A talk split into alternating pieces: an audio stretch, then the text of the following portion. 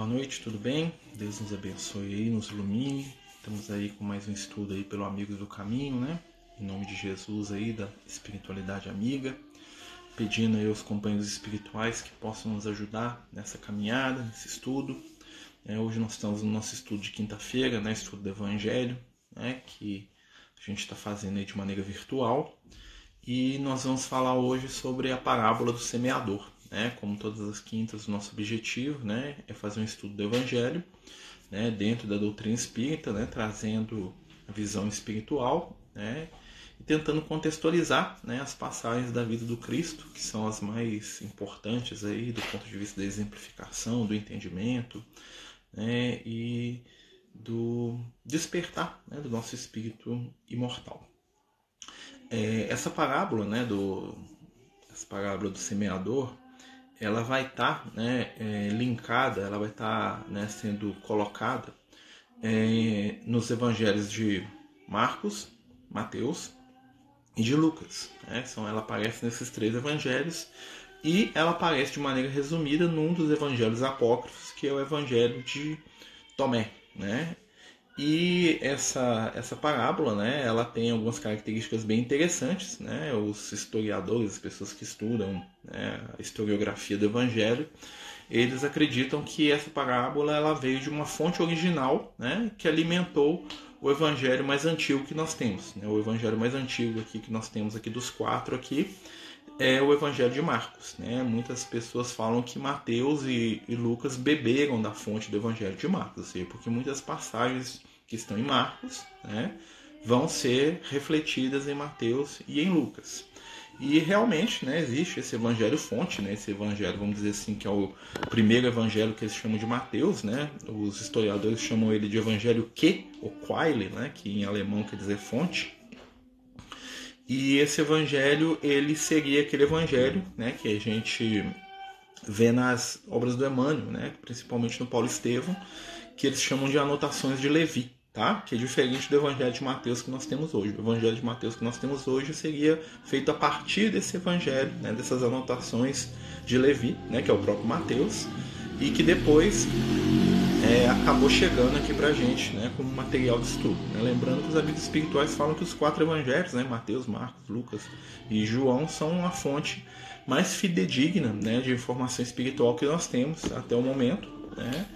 E que para o nosso nível evolutivo, né, nós estamos bem servidos quanto a essas questões do Evangelho. Então, um amigo nosso falando que está travando, o Diogo, né, se alguém tiver percebendo que está travando também, só dá um sinalzinho para a gente saber. Se não tiver, fala, oh, não travou não, né? ou está travado, só para a gente poder ver aqui o que a gente faz. Mas os vídeos estão sendo salvos aqui na, na plataforma aqui do, do Instagram, né? no IGTV, tá? E a gente está colocando no YouTube também, né? É, então vamos, é, só para a gente poder entender, né? A, a, a parábola do, do semeador é bem interessante porque ela é uma das primeiras parábolas que aparecem nos evangelhos, né? principalmente no evangelho de Marcos. E a parábola ela é uma ferramenta, né? uma ferramenta de ensino que já era utilizado antes de Jesus. Tá? Quando Jesus ele recorre às parábolas, né? que são histórias com uma moral, né, como nós diríamos hoje, né, ou seja, uma história construída com o objetivo de fixar determinados conceitos, né, no campo espiritual, né, no caso aqui da parábola, mas era uma forma, né, de, de estudo, de aprendizado que era comum na época de Jesus, né, tinha um rabino muito famoso, o Iléu, né, que a gente já até falou dele aqui algumas vezes, o Iléu, que era avô do Gamaliel, né, e pai daquele Simeão que tomou Jesus no braço quando era bebê, né. O Iléu, ele era um sábio, né, judaico, ele era um judeu extremamente sábio, né, um fariseu, doutor da lei, e ele falava por parábolas. Ele que criou né, esse meio dialético de ensinar. Né, é a né, música de fundo, é uma companheira aqui da, é, que tem uma igreja evangélica aqui, numa portinha aqui do lado aqui da garagem aqui de casa aqui. Então ela canta, ela, né? Então assim, ela dá uma, vamos dizer assim, ela ajuda na vibração, né? Como diz minha esposa. É, mas assim, mas ela tá colaborando, né? Ela tá fazendo prece. Antes tinha um boteco aqui embaixo aqui que o pessoal fica dando tiro e facada nos outros. Hoje tem igreja evangélica. Foi uma evolução assim fantástica, né? Deus abençoe que continue a igreja, né? E o que que acontece, né? Voltando aqui para a parábola. Então a forma de falar em parábolas né, foi um, um recurso educativo, um recurso pedagógico, né, a gente pode, poderia dizer, que já era anterior ao nascimento de Jesus. Né? E é, em determinado momento da parábola, essa parábola também tem, ela é muito interessante porque ela é uma parábola, é a única parábola que Jesus explica. Né? Então nós temos a explicação do Cristo sobre a parábola, né? algo que é fenomenal. E Jesus também explica para os discípulos por que, que ele fala em parábolas para eles. Né? Então essa parábola ela tem é, contextos muito interessantes para a gente estar tá abordando. Eu vou ler aqui o texto, né? bem curtinho. Né? E a gente vai comentar. Estou aqui na minha Bíblia de campanha, aqui minha velha amiga Bíblia, né? toda surrada, desmanchada, rasgada, cheia de pedaço de papel, né? mas estamos aqui. Né? A Bíblia do Lucas, como diria. Né? Vamos lá. Está é, tá lá em Marcos, no capítulo 4, né? Evangelho de Marcos, capítulo 4. Está aqui na Bíblia, na edição Edições Paulinas, da Igreja Católica. Eis que saiu um semeador a semear. E enquanto semeava, uma parte da semente caiu ao longo do caminho. Vieram as aves do céu e comeram. Outra parte caiu em terra de pedregulho, onde tinha muito pouca terra. Nasceu logo, porque não havia profundidade de terra, mas quando saiu o sol, foi crestada pelo calor, e como não tinha raiz, secou. Outra parte caiu entre os espinhos, os quais cresceram e a sufocaram, e não deu fruto. Outra caiu em boa, boa terra, deu fruto que vingou e cresceu, e um grão dava trinta, e outro sessenta, e outro cem. E dizia: Quem tem ouvidos de ouvir, ouça. Tá? Então aqui é apagado. Depois nós vamos entrar na parte da explicação aqui. Nós vamos pegar aqui algumas questões. Né? Primeiro a semente, né? O próprio Jesus vai explicar o que é a semente, a palavra, né? o ensinamento, o conhecimento espiritual. Né? O semeador ele lança a semente, né? Nós temos aí um, um, uma analogia muito interessante com o princípio espiritual, né? Quando Deus nos cria, né? Ele lança a semente do princípio espiritual em todas as formas de matéria do universo, né? Toda matéria está associada a alguma forma espiritual, tá? E essa matéria ela vai se desenvolver dentro de condições específicas. Tá? Isso do ponto de vista assim, do, da origem do Espírito. Aqui, ele está falando também do ensino do Evangelho, né? que é o que Jesus vai fixar com os discípulos. Né? Ele vai fixar a ideia de que essa, essa semente são as palavras, são os ensinamentos, são os bons exemplos, né? é o Evangelho. Né? E aí ele vai passar por vários terrenos, né? o terreno é o coração do ser humano, né? o terreno é o ambiente propício, né? Nós sabemos aí pela ciência que a vida se desenvolve em ambientes que são apropriados, né? se adaptando de acordo com as necessidades. Né? E Jesus vai falar disso, né? Dessa, desse crescimento, dessa tentativa de adaptação, né? e sobre as limitações que o ambiente, né? ou seja, que a nossa intimidade vai fornecer a, ao crescimento do Evangelho dentro de nós. Então o evangelho ele é uma semente que é plantada em todos, mas cada um de nós, dentro das suas limitações de terreno, ou seja, dentro da sua intimidade, vai proporcionar campo adequado ou um campo nem tão adequado né, ao desenvolvimento dessas, dessas é, sementes espirituais. Olha só que interessante. E quando ele fala que elas se desenvolvem, né, que aqui é na boa terra, é uma 30, outra 60 e outro 100. Né? São números que são bem interessantes. Né? O número 30 vem de 3, né? 3 é, é, o número da família, né? é o número do, do início do ciclo aí, né? do, do reino mineral, é o número que representa aquilo que se multiplica, né? aquilo que, que aumenta, que agrega. Né? Então o número 3 né? vai ser aquilo que vai multiplicar. O número 60, né? o número 60 vem do 6, né? então ali nós vamos ver o que? O número do ser humano, do nosso estado evolutivo, né? Nós somos seis, né? O ser humano, ele é o número seis, ou seja, nós estamos no sexto momento da evolução. Nós somos caracterizados pela imperfeição, né? Nós estamos caminhando em busca de uma melhora, de um equilíbrio espiritual, mas nós ainda somos seres de transição. Né? Nós somos ainda aquele anjo que nós somos em potencial, né? que nós vamos alcançar um dia, mas também já não somos mais aquele animal né? do reino inferior, do reino animal que nós deixamos para trás. Mas nós temos aqui dentro de nós características espirituais, né? tanto do reino animal quanto da espiritualidade superior. E essa dicotomia, essa luta íntima entre o nosso lado animalizado, instintivo, né? egoísta, né? por quê? Porque o animal trabalha por si mesmo, né? luta com o nosso lado que angélico, divino, que desperta né? em alguns momentos da nossa intimidade. Tá certo? Então vamos lá, seguindo. E aí Jesus fala assim, ó, quem tem ouvidos para ouvir, ouça. Esse termo é bem interessante quando Jesus fala quem tem ouvidos para ouvir, porque ele está falando da preparação espiritual. Né? Muitas vezes a gente vê nos textos, nos livros, né, nas mensagens dos amigos espirituais, que eles falam muitas vezes que conhecimento é para aqueles que estão prontos para receber. Né? Tem uma, uma resposta aí de alguns psicólogos que eu acho interessante, é que nós temos a, a idade das perguntas que fazemos. Né? Ou seja, de acordo com a nossa busca de conhecimento, de acordo com o nosso desejo de aprender, de acordo com o nosso, com o nosso desejo de superar né, os nossos limites, os nossos preconceitos, as nossas limitações, né, nós vamos receber o conhecimento. Ou seja, o conhecimento ele tem tudo a ver com a busca.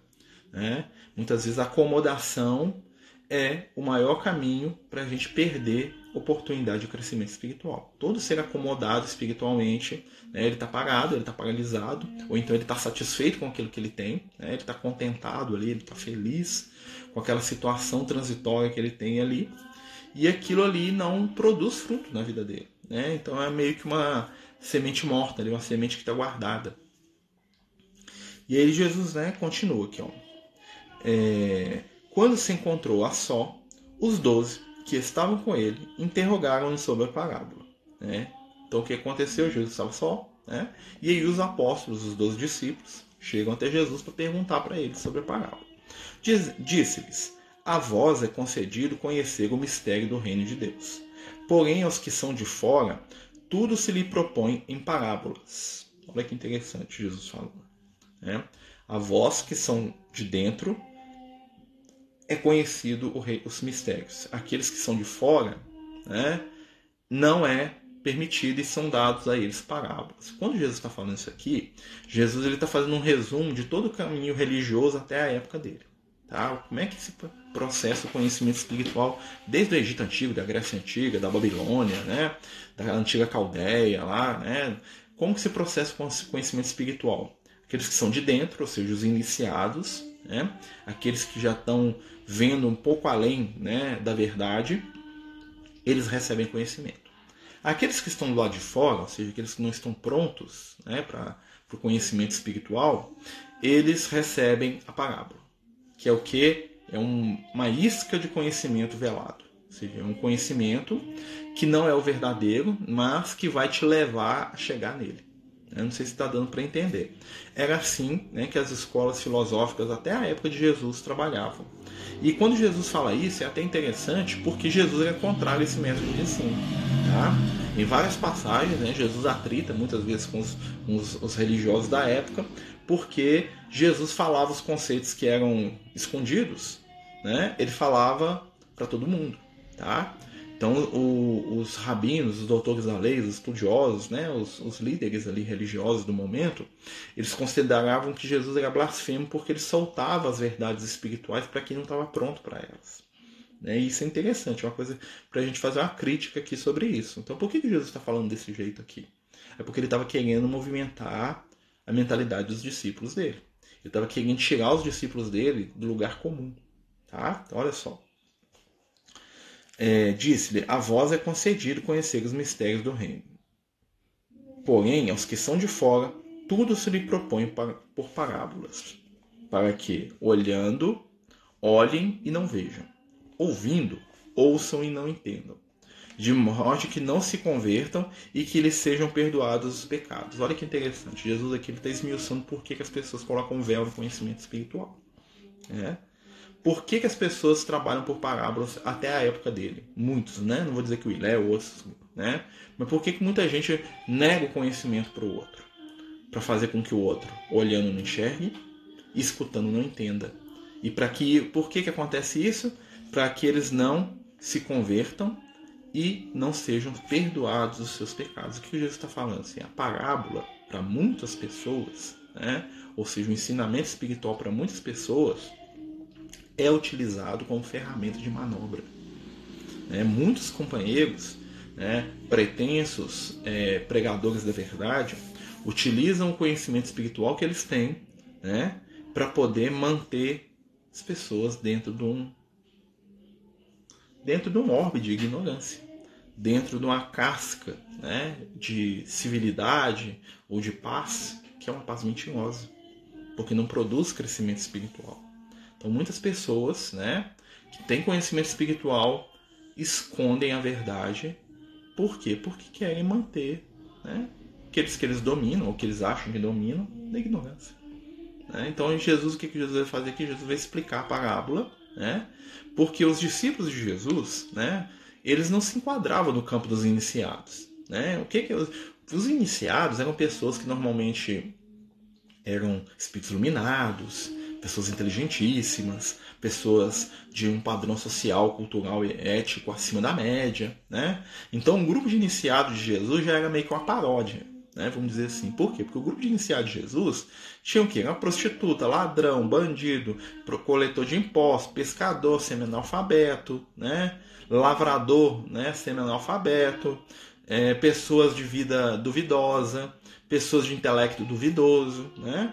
Tirava ali um João Evangelista ali, que era um, né, fora da curva ali, vamos dizer assim, o Bartolomeu, um João Evangelista, o restante dos discípulos de Jesus eram pessoas muito é, despreparadas para serem um grupo de escolhidos, um grupo de iniciados. Jesus estava meio que fazendo uma troça com essa questão.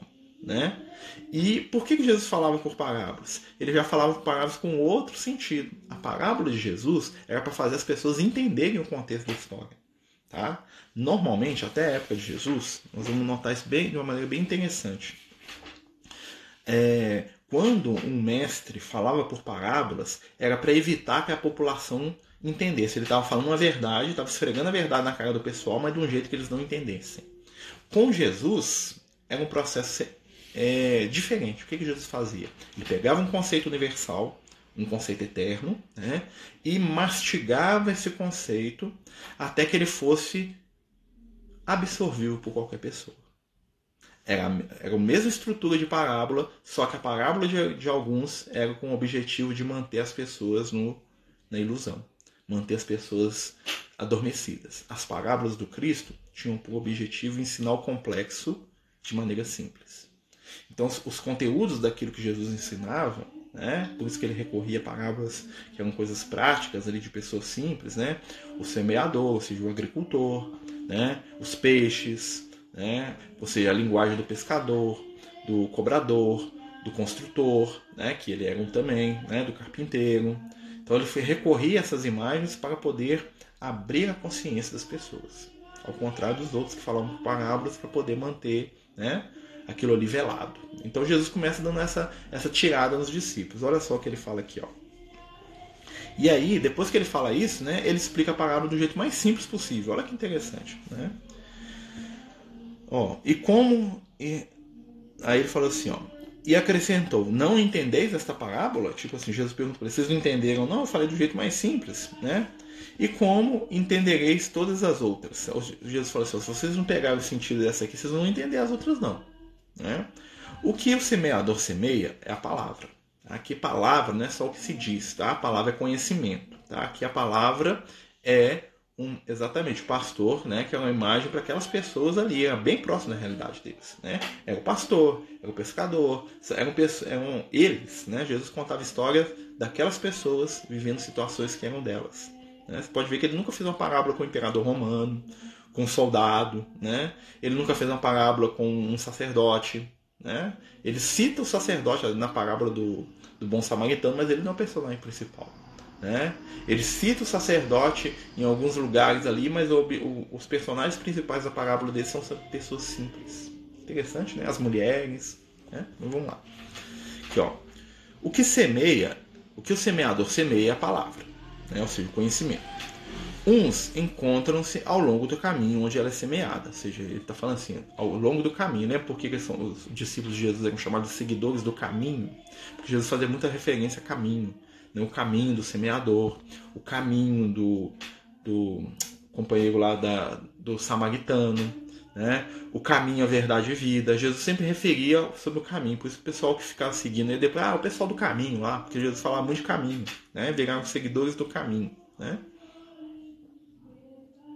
Boa noite, sem ataques a ninguém, só por tudo. Porque tem algumas doutrinas que falam que nós dormimos depois de desencarnados. Dormir por tempo determinado até a volta do Cristo. Isso é interpretação. né? Jesus, em nenhum momento, fala que a gente vai dormir, não. Isso é uma coisa que o Paulo de Tarso fala numa das cartas dele, né?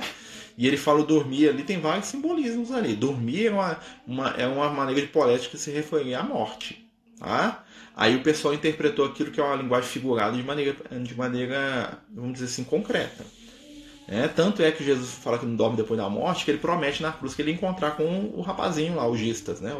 O, Dimas, né? Então, bom ladrão, né?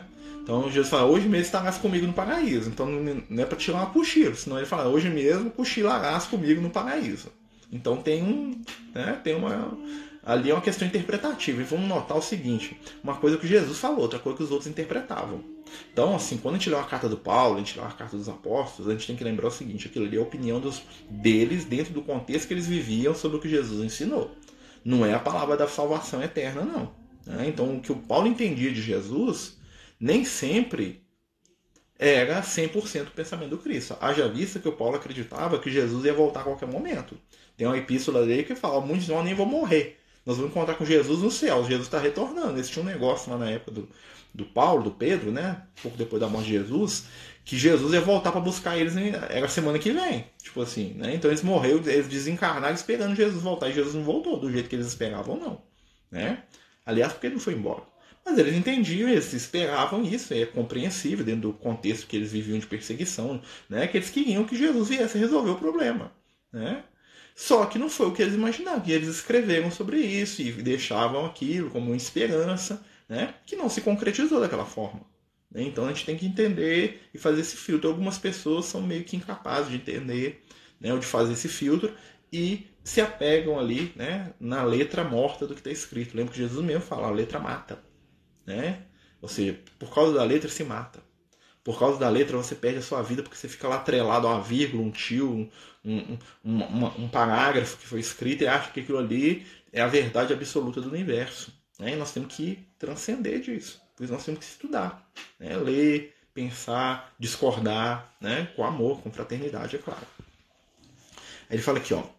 Outros que recebem a semente em terreno pedregoso, ó, já pulei aqui, desculpe é, uns encontram ao longo do caminho onde ela é semeada.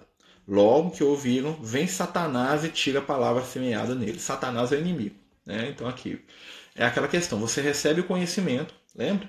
Conhecimento e informação são duas coisas diferentes. Né?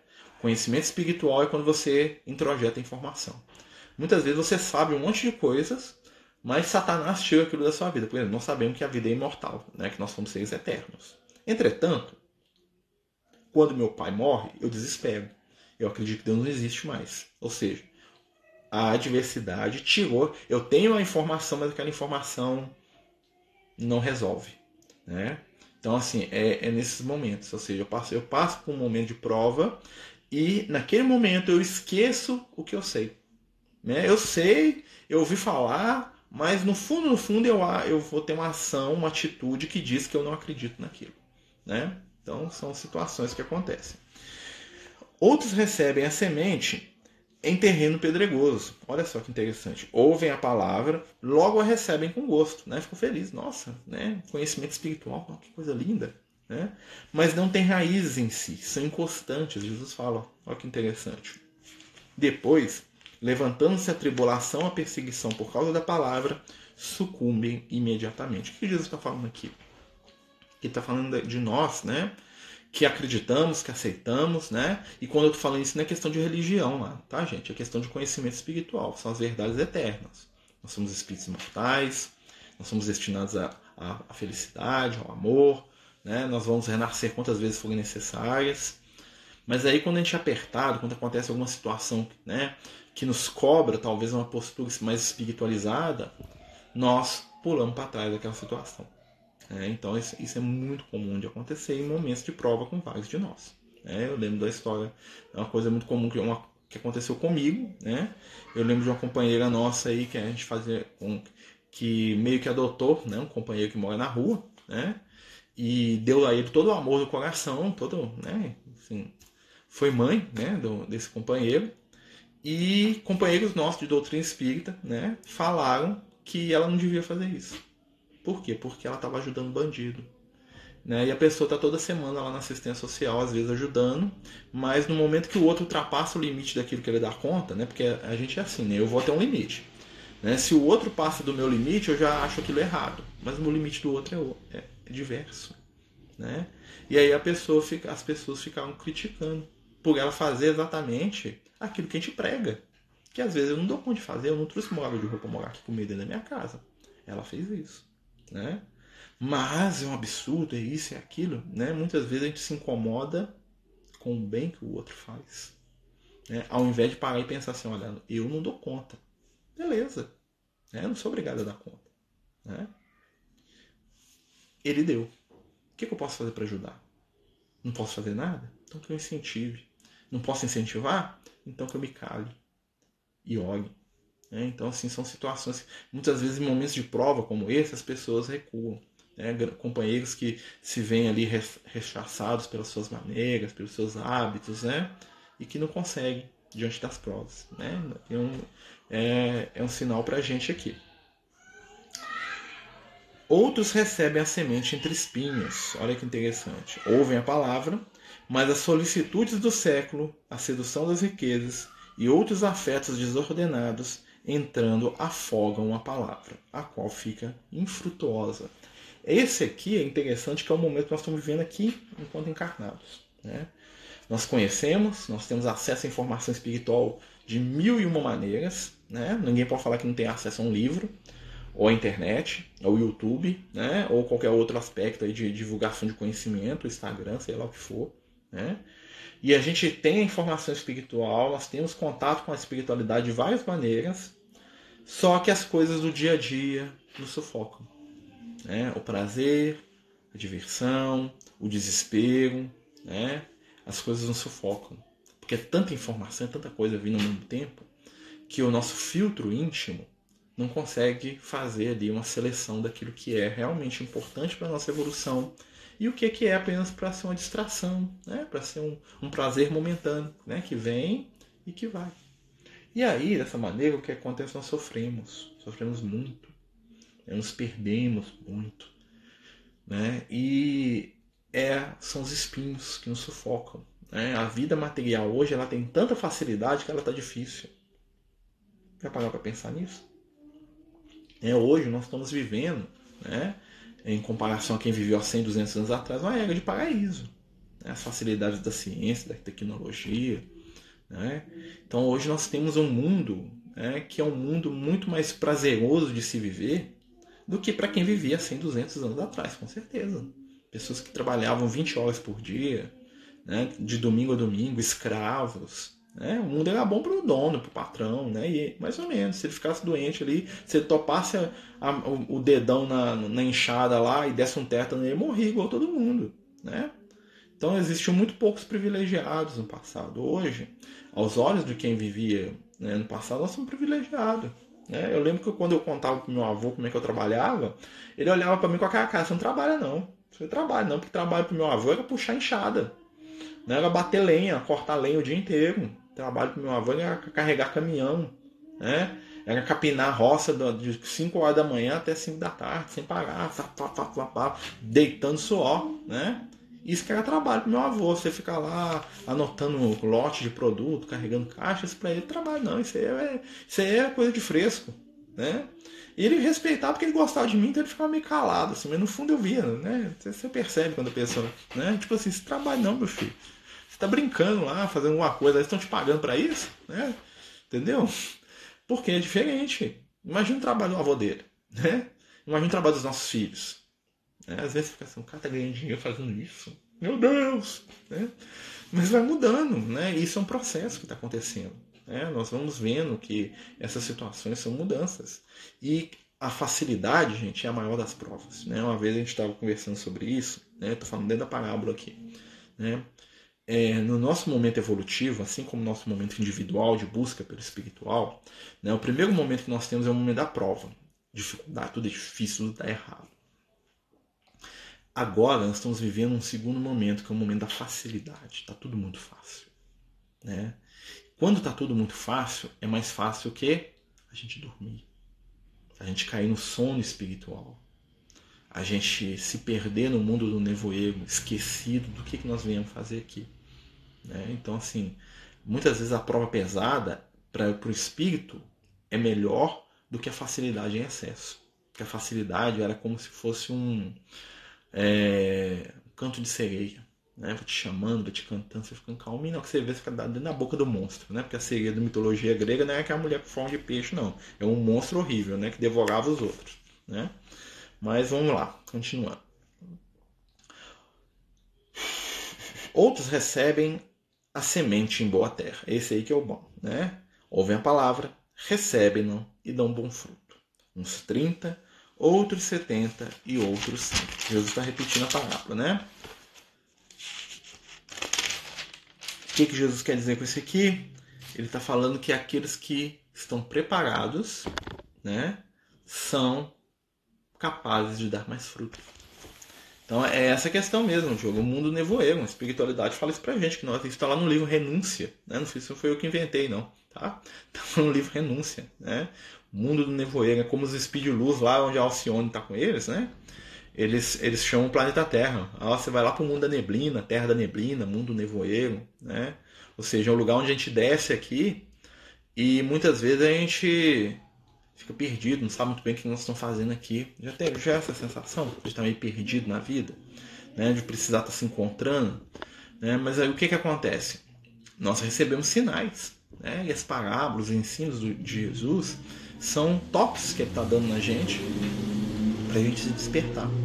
E olha que interessante aqui que Jesus em nenhum momento ele critica nenhum dos que se perderam pelo caminho. Né? Porque ele sabe que a semente né, como um bom semeador que Jesus o é, né, ela vai voltar a ser plantada. A nossa preocupação não deve ser com a semente. Desculpa, gente, engasguei aqui. Nossa preocupação deve ser com a semente. A nossa preocupação que ser com o terreno que nós estamos preparando para essa semente. Como é que está a nossa intimidade? Como é que estão os nossos desejos? É, como é que estão os nossos sonhos, nossos ideais? O que a gente tem cultivado aí na nossa caminhada, na nossa jornada evolutiva aí?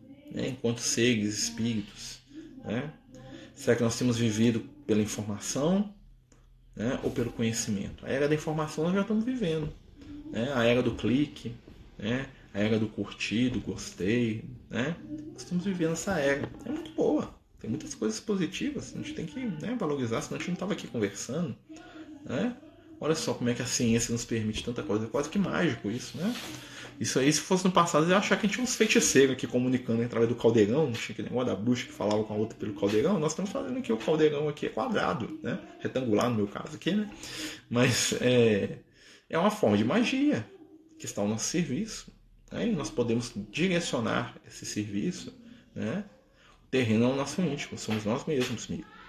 É, o terreno é o reflexo da nossa intimidade. Né? Porque as provas exteriores elas vêm de encontro ao nosso estado espiritual. Né? Vivemos em espírito onde está o nosso pensamento. O que isso quer dizer?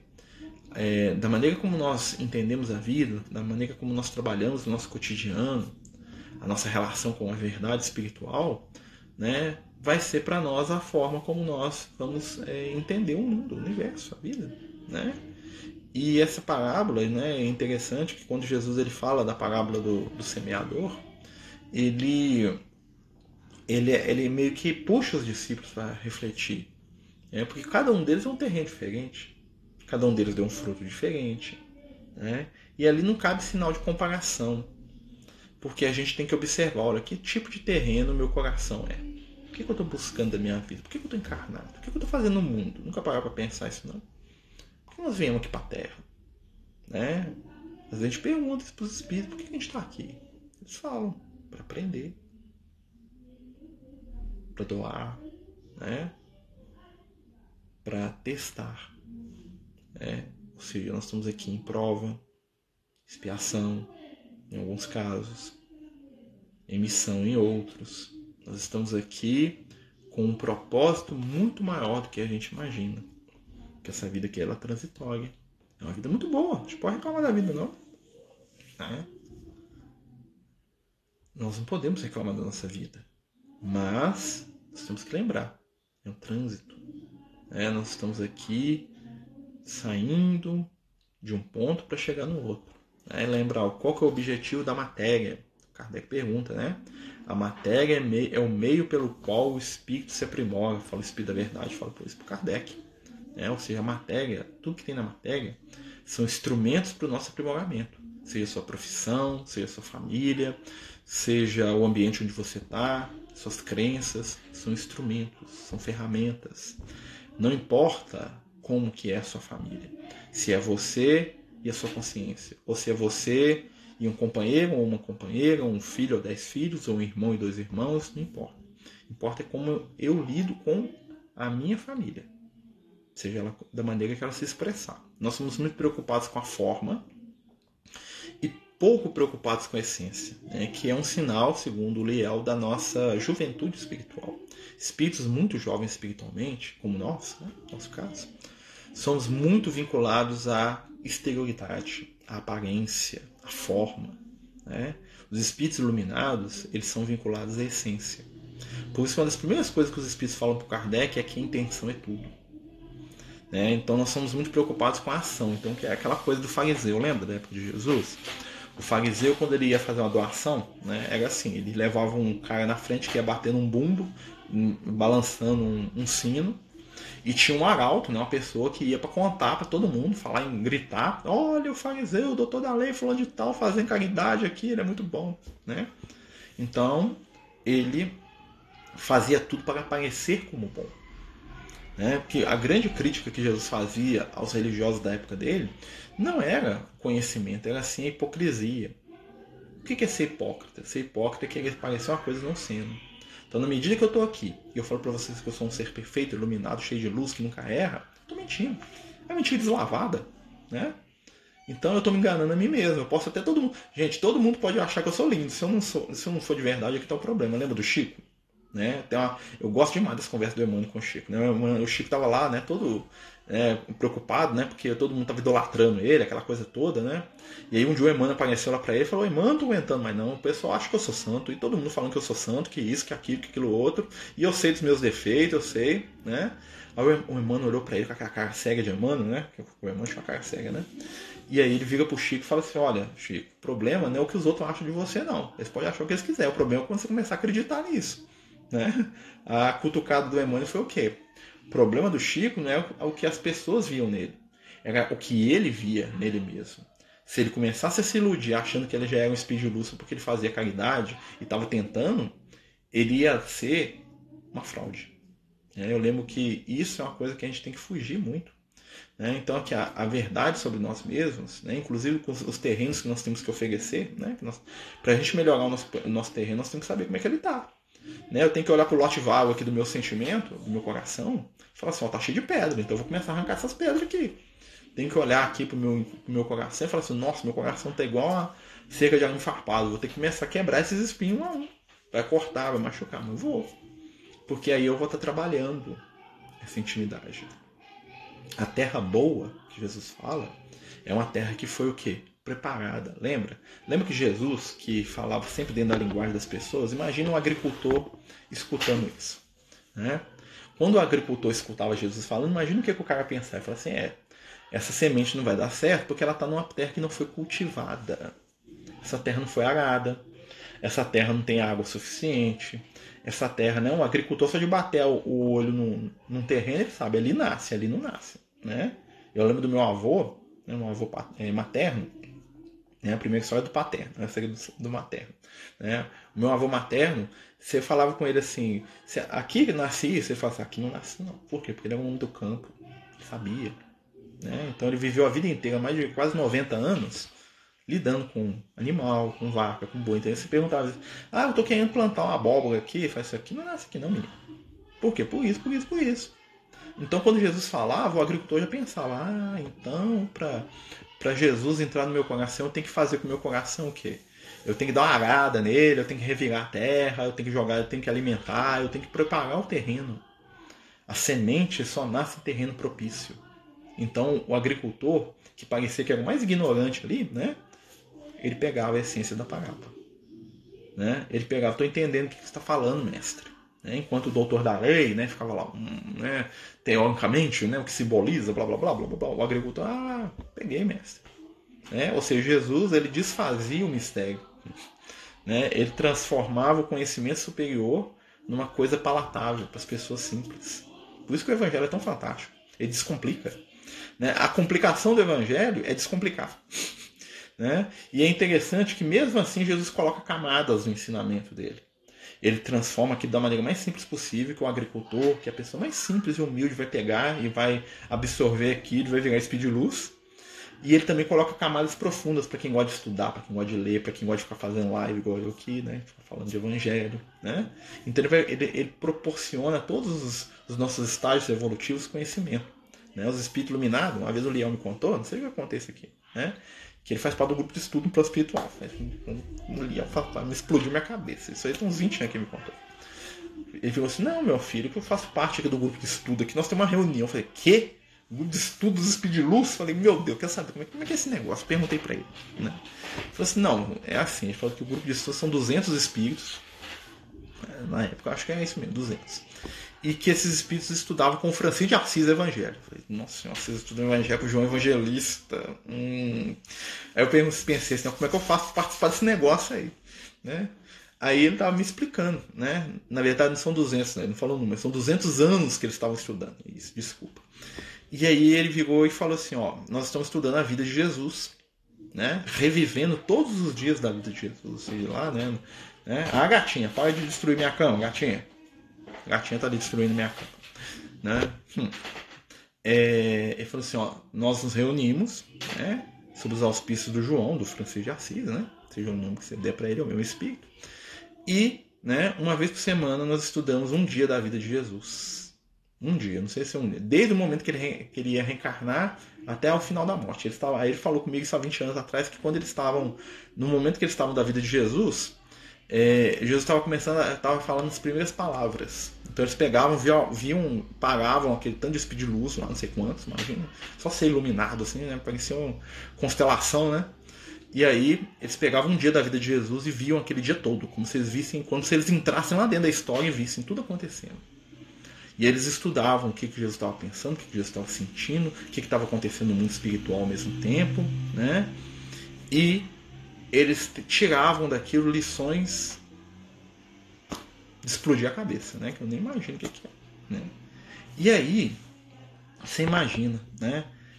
A vida de Jesus fornece material de estudo para entidades iluminadas, venerandas, que estão acima da nossa compreensão humana, para nós que estamos aqui nesse estágio aqui do mundo aqui já da, da tecnologia, mas também para o cara que era lavrador, né? para o cara que era semi-analfabeto ou era, ou era totalmente analfabeto, né? para pessoas que tinham dificuldades cognitivas extremas, simples, culturais, como. Né? Imagina o pastor de ovelha da época do Cristo, gente. Imagina como é que era o raciocínio, a expressão de vida de um, de um, ser humano como esse. E quando Jesus falava, aquilo entrava lá na alma do cara.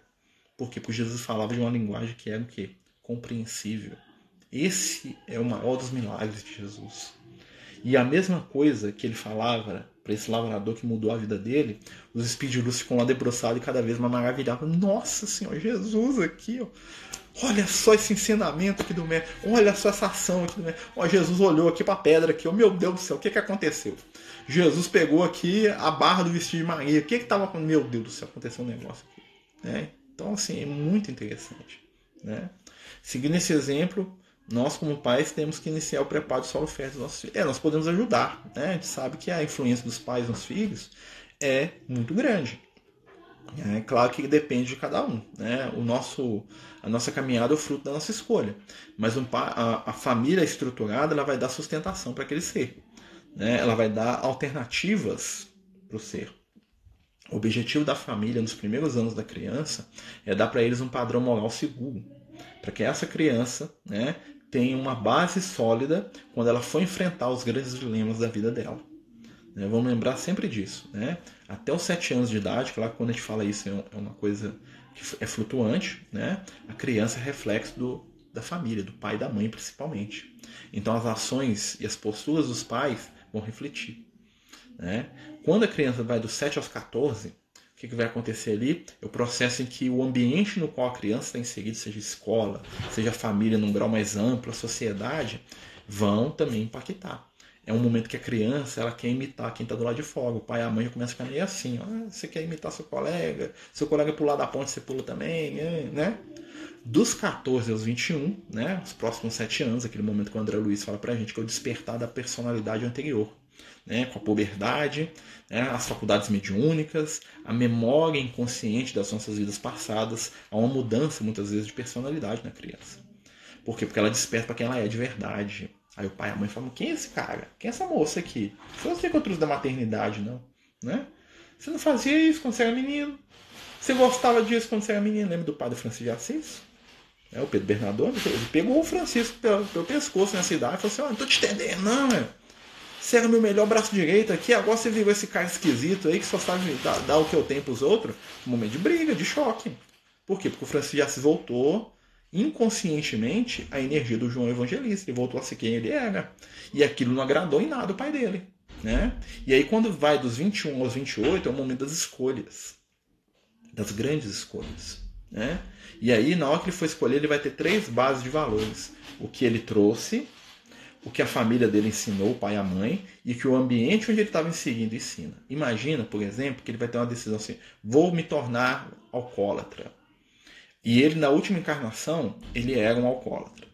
Mas o ambiente onde ele estava, ou seja, a família, o pai e a mãe nunca beberam e nunca incentivaram ele a beber. O ambiente onde ele estava de escola, de amigos, também não bebe.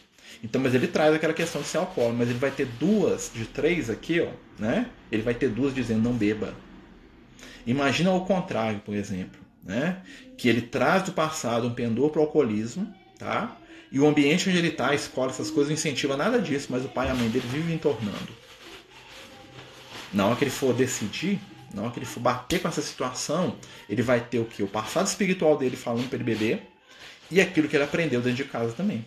Né? Por isso que a gente tem que tomar cuidado, porque um desses fatores, um dos três, né, nós conseguimos intervir, que é o exemplo do pai e da mãe. O segundo fator, que é o ambiente, de certa forma nós conseguimos. Por mais que a gente também não tenha tanto poder, vocês vão notar que um a gente tem muito, que é, que é a idade menor. O segundo momento nós já perdemos ali o poder, que é o ambiente onde ele está, né? A gente pode controlar de certa forma, mas nem tanto. O último, que é aquilo que ele trouxe enquanto espírito, já é dele totalmente. Né?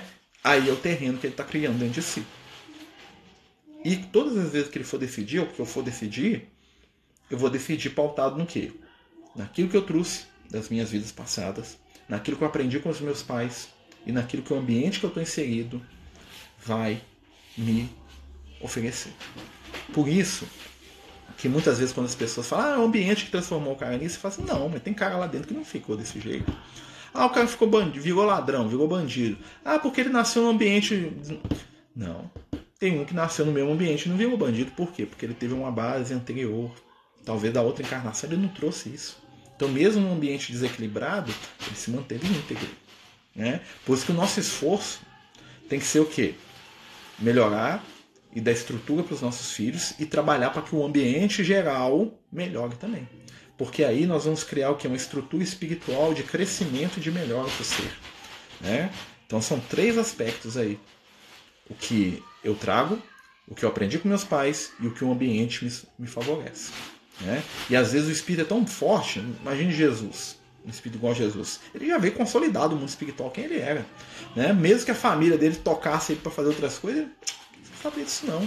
Tem espírito, o espírito superior é isso. Né? O que ele traz é tão poderoso em si que o ambiente nem a influência familiar, Francisco de Assis, né? Ele teve um ambiente familiar que não o ajudava nesse sentido. Ele teve um ambiente social ali da escravidão, daquela coisa toda que também não. Deu, né, quando ele ficou dono de si mesmo, ele deu uma banana para aquilo tudo. Não vou ser igual esses nobres da minha época. Não vou ser igual meu pai. Vou ser aquilo que Jesus pediu para mim ser e pagou o preço por isso. Né? Então é uma coisa interessante para a gente pensar. Né? Gente, nós temos oito minutos, né? É um ganha-ganha, filhos trazem, trazem qualidade de filho. É com certeza, né? A gente, é, a gente fazendo a nossa parte, nós vamos ajudar os nossos filhos. Vamos ajudar a gente mesmo, né? Porque o primeiro que vai ser ajudado é a gente. Gente, bagulhinho aqui é minha gatinha mexendo na sacola aqui, tá? Ela gosta de fazer barulho aqui. Mas é, essas questões todas nós vamos entender dentro da parábola. Jesus ele estava fazendo o que aqui? Olha só que interessante. Ele estava contribuindo para o nosso processo de educação. Né? Quando ele chama os discípulos, ele está dando para os discípulos o quê? Olha o que, que Jesus faz, como é que é educativo que Jesus faz. Primeiro, ele instrui os discípulos, ou seja, ele dá base espiritual para eles. Segundo, ele ensina os espíritos como se relacionar com os outros, para que eles possam modificar o mundo. Né? E terceiro, né, ele imprime nos discípulos o quê? Mudança de vibração. Ou seja, ele está trabalhando essas três questões aí que a gente estava falando. Jesus, ao mesmo tempo, ele age como pai, né? como meio espiritual daqueles seres que estavam lá com ele, e ele transforma a intimidade deles para que no futuro aquilo fique lá ó, guardado. Tem coisa que entrou aqui na nossa consciência que está guardado desde o passado espiritual da gente. E quando a gente vai contra aquilo, né? Porque a gente vai contra às vezes a consciência, né? É o nosso estado espiritual esse aí. E aí às vezes a gente sofre, né? Mas meus amigos, nós estamos falando aqui da parábola do semeador, né? Como a gente disse, né? É a única parábola que Jesus explica. Ela, né? A versão que nós lemos aqui está no Evangelho de Marcos, no capítulo 4, para quem quiser né? dar uma olhadinha aí depois, eu acho muito interessante, né? E é, é, sempre interessante a gente ler né, o Evangelho, porque o Evangelho ele traz para a gente um contexto espiritual muito profundo. Né? Ali são as palavras do Cristo nos ensinando. Né? E o Evangelho é sempre positivo. Ah, não chegou atrasado, não preocupa não, vai ficar salvo. Né? Hoje até o tempo está do nosso lado aí, a gente guarda. Imagina se pudesse gravar tudo que Jesus falou, já pagava para pensar nisso, né? A gente tivesse tudo gravado, os de Luz tem, né? Lá no hospital tem, né? Tudo que Jesus falou, todos. Eu, Primeira coisa que eu queria ver se eu fosse plano espiritual, um dia que eu for nos planos de luz, eu quero ver tudo sobre Jesus. Me dá esse evangelho completo aí, sem faltar nada. Conhecer todos, imagina, o João Evangelista falava que se guardasse, né? E se anotasse tudo aquilo que Jesus fez, todos os livros da terra, né? não iam dar conta. Imagina quanta informação sobre o Cristo que tem no plano espiritual, quanta coisa, né? Imagina Jesus com a mãe dele, as conversas, né? Né? Jesus com os amigos, Jesus com José. Né? Eu sou doido para conhecer as histórias de Jesus com José. Né? Tem algum evangelho comentado pela doutrina espírita, além do evangelho segundo o espírito? Tem. O Emmanuel, ele, ele tem uma coleção de livros, chama é, Pão Nosso, Vinha de Luz, Caminho, Verdade e Vida. Pão Nosso, Vinha de Luz, Caminho, Verdade e Vida eu esqueci o, o, nome, são quatro livrinhos assim que a gente usa para fazer culto no lar. Ele pega pequenas passagens do Evangelho e ele comenta. Né? Apesar do Emmanuel ele comentado um, com um, um viés um tanto quanto filosófico, ou seja, ele comenta trazendo para o dia de hoje. Fala assim, ah, que Jesus ali nos ensina. Né? É, é, é bem interessante. É, eu, eu gosto muito desses livros para fazer é, culto no lar. Caminho, Verdade e Vida, Pão Nosso, Vinha de Luz, eu esqueci o outro, são quatro. Tá? Eu esqueci o nome do quarto, deu branco aqui. É a velhice, né? Não é só a barba que vai ficando branca, né? o olho também vai desativando aqui também. Né? Mas é, esses livros são, têm comentários muito interessantes. Eu gosto muito do que o Emmanuel escreve, sabe? O Emmanuel ele tem um, é, uma capacidade de síntese, né, de profundidade espiritual muito grande. Muita gente pega no pé do Emmanuel porque acha que ele é meio sisudo, né? Não, não, não Emmanuel é um espírito né, cheio de amor para dar também, como muitos, né? E e eu acho que assim que as obras do Chico, né, eu tenho para mim que assim, do ponto de vista dos estudos do mundo espiritual, da vida depois da morte, do conhecimento espírita, os livros do André Luiz são imbatíveis. Né? O André Luiz ele é o cara que abre os nossos olhos para o que é espiritual, para a mediunidade, essas coisas todas, né? com a ajuda dos. Fonte Viva. Obrigado, hein, Adriano? Fonte Viva, Caminho, Verdade e Vida, Pão Nosso e Vinha de Luz. É isso mesmo, são quatro livros. A companheira nos ajudou a lembrar aqui. Que, aliás, é o fonte viva que eu tenho, que eu faço culto com a minha mãe. né? É, e o que, que acontece? Os livros do Emmanuel já são os livros de, de vivência evangélica. Você quer saber o que é ser cristão? Vai ler o Paulo Estevam. Você quer saber o que é, vai, o que é ser cristão? Vai ler lá 50 anos depois. Até mais do que há dois mil anos. Porque nos 50 anos depois tem um personagem que eu acho maravilhoso, né? que é a Célia. A Célia, que depois reencarna, né? que continua a história dela, no livro é, libertação. Né? A Célia, que é aquele espírito lá, né? Que é um espírito missionário ali. Oh, fantástico a Célia. Deus abençoe ela onde ela estiver. Né? Alcione, né? Todo o nome dela. Imaginar a tecnologia espiritual. Idade possui para obter esses detalhes da vida de Jesus. Sim, eles têm tudo. Né? Porque no mundo espiritual eles têm acesso às memórias, né? E as memórias de Jesus já são de uso coletivo, vamos dizer assim, né? Os espíritos têm isso, né? Você acessa, né? Você entra lá, o Chico falava que quando ele escreveu Paulo Estevam, ele via tudo que estava acontecendo. Ele não mostrava como se ele estivesse lá dentro da história acontecendo, como se ele assistisse por dentro. Já viu aqueles filmes que, que o cara entra dentro da história dos outros? É mais ou menos aquilo, né? Então você pensa isso com Jesus, a vibração, né? É fantástico, isso aí é. Né? Então nós, e nós hoje nós entendemos que isso é possível. Nós temos aí a, a, os jogos, a realidade virtual. O que é isso se não entrar dentro de um outro mundo, né? Você coloca aí um, um óculos, um equipamento, você entra dentro de uma outra realidade criada, né? E isso é o que? É apenas um iceberg, né? A ponta do iceberg, né? É caminho, verdade vida, vinha de luz, pão nosso e fonte viva.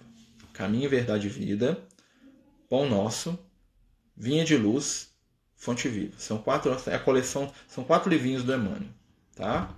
É, eles, são, eles são tamanho mais ou menos, eles são pocket, né? Tem, tem até uma versão maior, mas eles, normal, eles foram feitos em pocket, né? E eles são bons para fazer culto no lar. Você abre eles, normalmente eu gosto de fazer culto no lar abrindo aleatório. Tem gente que faz culto no lar sequencial, pega o evangelho e vai lendo, né? Aqui em casa, como é que a gente faz? A gente pega vários livros de mensagem, alguns desses, né? E a gente abre aleatoriamente e lê aquela mensagem, né? Porque normalmente encaixa com aquilo que a gente está precisando. Então, normalmente a quantidade de pessoas que tem no culto, aqui em casa normalmente é seis, então nós colocamos seis livrinhos, né? Um, os adaptados para os meninos, né? Dentro da, da faixa deles, e uns mais complexos para os mais velhos, né? Mas assim, isso aí é, é sempre bem interessante de se fazer, né? Porque aí sai informação, né? Normalmente, mensagens curtas são muito boas para livro, essa questão tipo, do evangelho no Eu tenho até a ideia, né? Tava até falando isso com os amigos outro dia, da gente pegar as mensagens do Amigos do Caminho para fazer, fazer um ou dois livros com aquelas mensagens para poder fazer culto no lar com elas, né? Então a gente está vendo aí já algumas questões aí com os amigos que estão nos ajudando, né? Que não é fácil, né? Infelizmente, né? Mas talvez a gente consiga publicar aí uns dois livros com aquelas mensagens que estão lá no Instagram lá pro pessoal. Né? É Vinha de Luz. Ceifa de Luz é de um, é um, não é dessa coleção. Ceifa de Luz de um outro autor, não é do Emmanuel, não. É, mas é um, eu já li também, é bom também. Né? Mas aqui eu tô pegando os do Emmanuel que eu sou meio. É, puxa-saco do Emmanuel. Tá. Tudo bom, Ceifas? É, amigos, nosso, nosso tempo chegou em cima da hora. Né? Daqui a pouco vai aparecer o reloginho aqui que termina né, o estudo. Queria agradecer a todos. Lembrar que domingo nós estamos dando continuidade ao nosso estudo do Apocalipse. Né? Pedir aos companheiros aí que estão nos acompanhando, que nos ajudem a divulgar, né? E pedir a Jesus aí muita paz, muita luz, muita força, entendimento. Acima de tudo, coragem. Acima de tudo, esperança. Que possamos ser intermediários da luz, trabalhadores do bem. Divino amigo, proporciona a cada um de nós aquilo de que precisamos e fica conosco, hoje e por todo sempre. Que assim seja.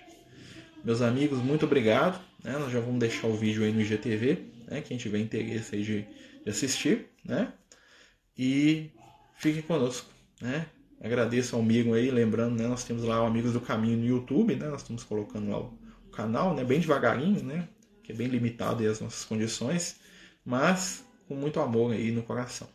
Muita paz, muita luz. Né? Boa noite a todos. Fiquem com Jesus. Até domingo.